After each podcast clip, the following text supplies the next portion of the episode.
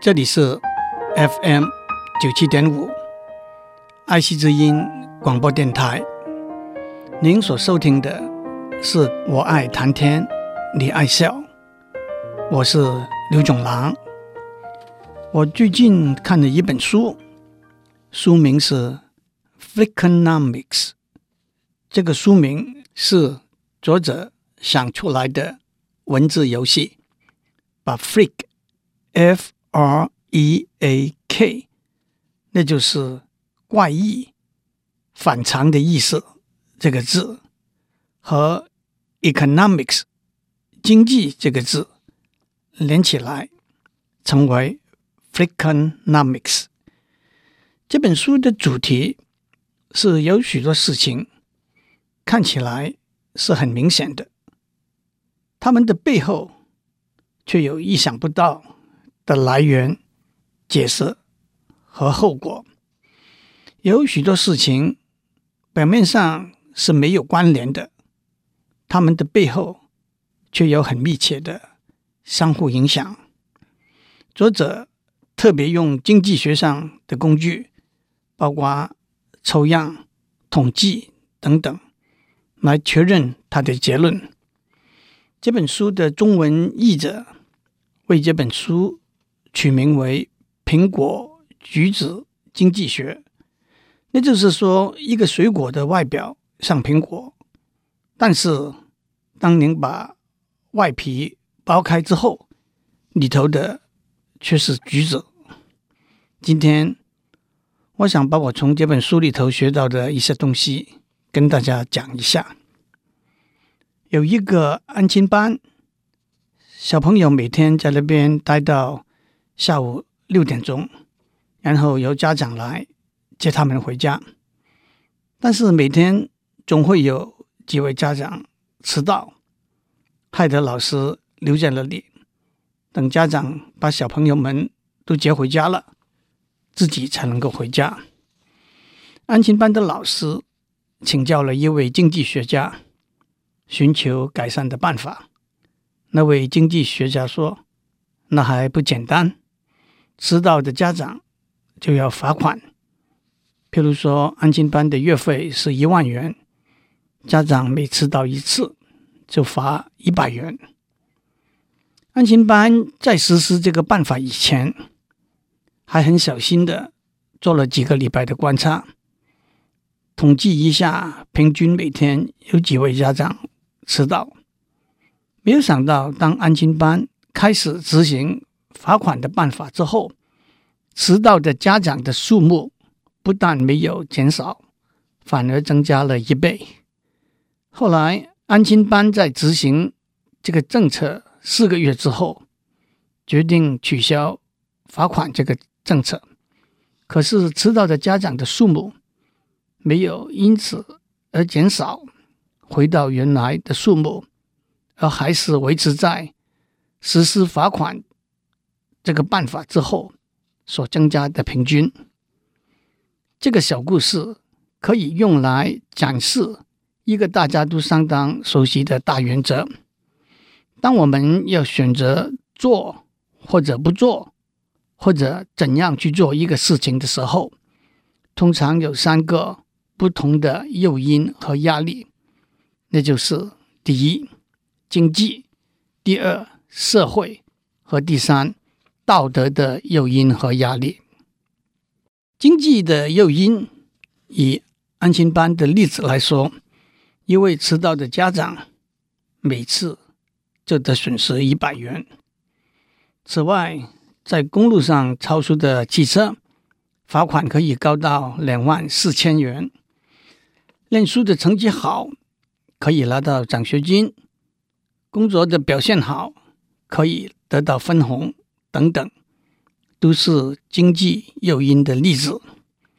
社会的诱因，以安亲班的例子来说，一位常常迟到的家长，在别的家长的眼中，是一位不负责任的人，甚至可能是亏待自己小孩的人。所以，迟到的家长就有一份罪恶感。此外，如果在办公厅里头，别人都捐款赈灾，形成了一股压力，即使不慷慨的人也得解解囊。在公车上坐得好好的一位老先生上了车，正好站在你的面前，当然的站起来让座，否则一车的人都会瞪你一眼，都是社会诱因和压力的例子。至于道德的诱因，以安亲班的例子来说，即使没有罚款，即使别的家长不知道你常常迟到，老师耽搁了老师回家的时间，良心上实在过不去。此外，同事下了班，放在桌子上的私人日记，很想偷偷翻一下。散步明明知道是。不真实的谣言，中伤别人，都是被认为不道德的行为。当然，经济、社会和道德这三个诱因和压力是相对的，是相互影响的。让我们回到安亲班的例子：为什么安亲班实行了迟到要罚款的政策之后，迟到的家长反而增加了，因为许多人会觉得这个政策让他们可以用钱来消除他们的罪恶感，让他们的良心过得好很多。经济的诱因可以用来取代社会和道德的诱因。捐血是大家公认的一件好事，但是。它的诱因是别人的认同和赞美呢，还是自己良心的驱策呢？有人做过一个统计：当红十字会决定给每一位捐血的人一份小小的酬金的时候，来捐血的人反而减少了。一个合理的解释是，这份小小的经济上的诱因反而减少了社会和道德的诱因。这也解释了为什么虽然安亲班在试行罚款的政策四个月之后取消了这个政策，但是迟到的家长的数目没有减少，回到原来的数目。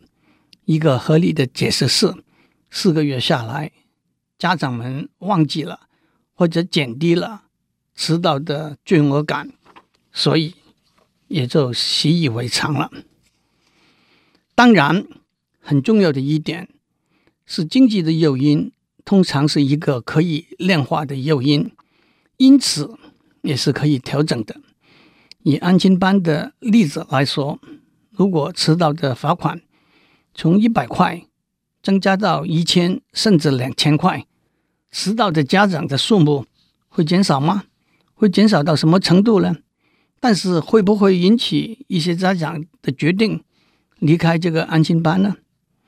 如果捐血的报酬是一个相当可观的数目，那么捐血的人数目会不会增加呢？本来就自动去捐血的人会不会继续来呢？本来不去捐血的人有多少是为了经济的诱因而去捐血了？捐血的人的职业、年龄、教育背景的分布。会有什么改变呢？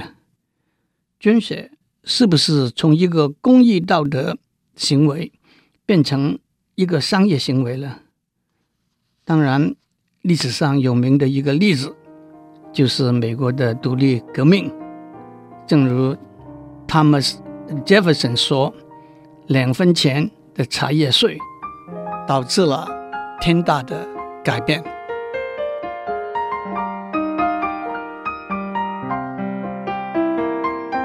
我们在上面讲到，当我们选择做或者不做，或者怎样去做一件事的时候，通常有三个不同的诱因和压力，那就是经济、社会和道德三个因素。经济这个因素往往是绝对的，对所有的人往往是。一个共同的标准，它带来的奖励和惩罚，也往往可以量化的。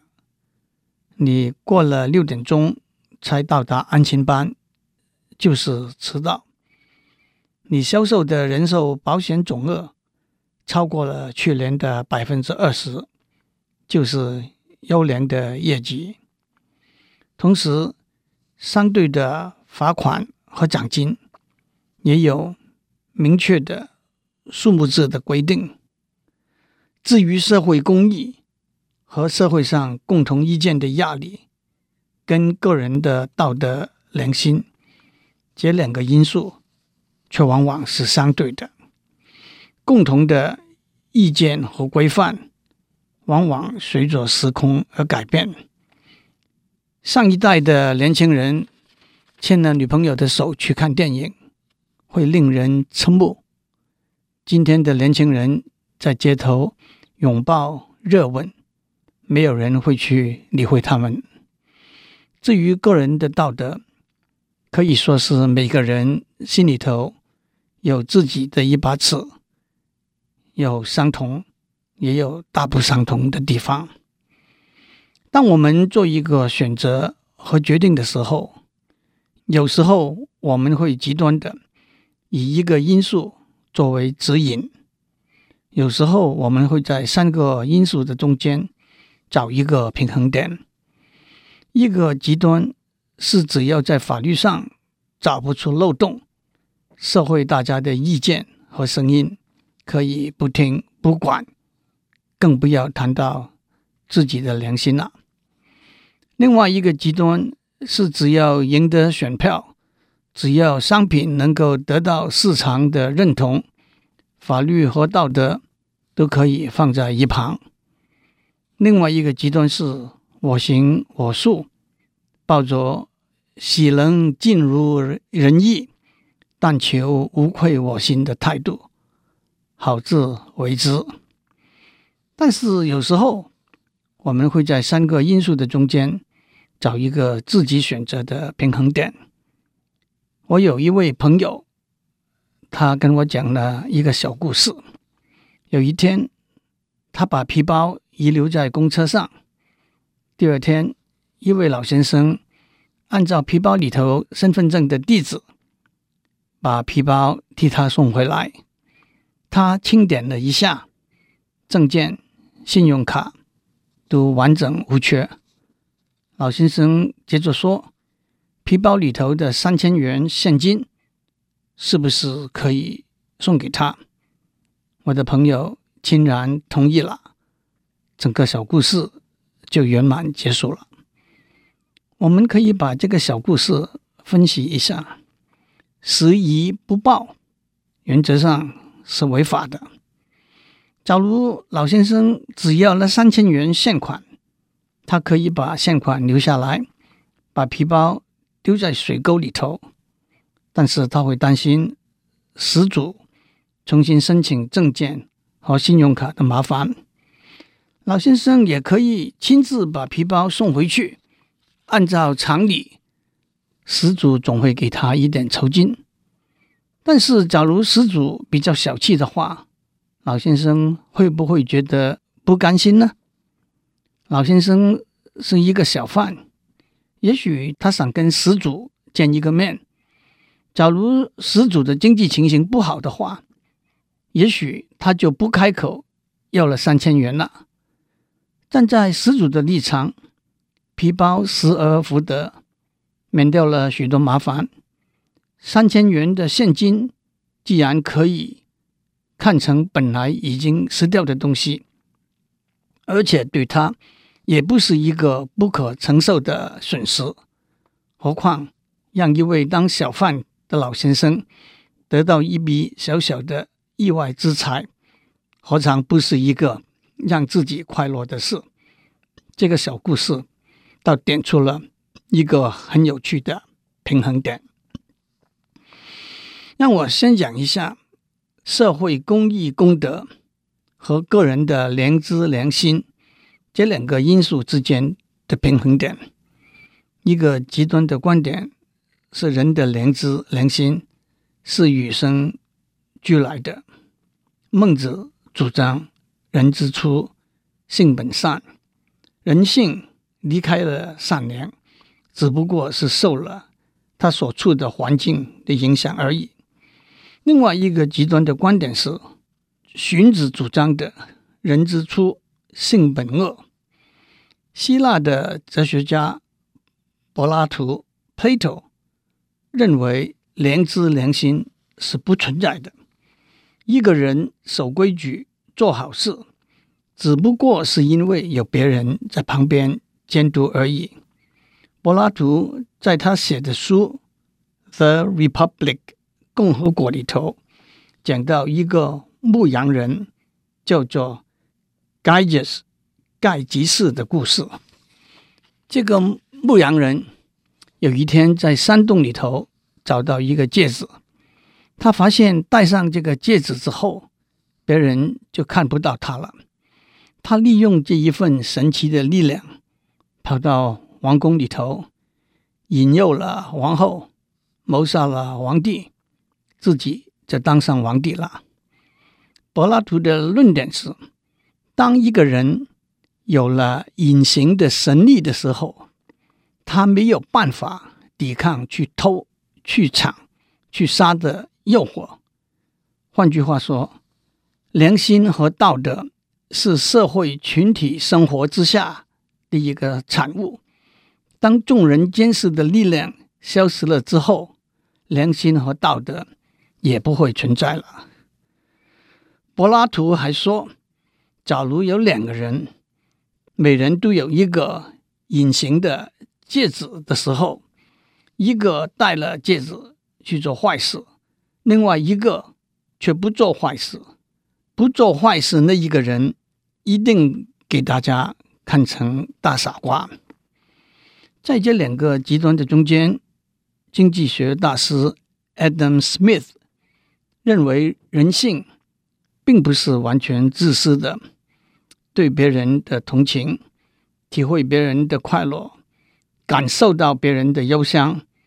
这些可以说是道德上的感情 （moral sentiments），他们会影响到我们个人的道德标准和判断。讲到这里，我们可以把经济和法律这个诱因和压力加回来。经济和法律的诱因是人为的，而且常常是由少数的人。制定的，把这三个诱因放在一起的时候，我相信我们一定有很多不同的、有意义的、有趣的看法和想法。我的确也希望诸位能够自己思考，也能够一起来讨论经济、社会和道德这三个诱因和压力会怎样带动我们的社会。往前走，会怎样帮助每一个人去规范自己的生活和行为？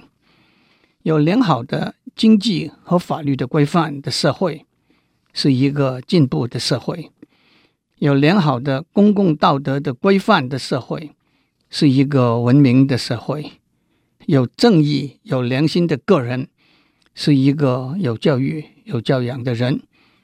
让我们正面的去思考。去共同努力，祝您有一个平安的一天，不迟到，不超速。我们下周再见。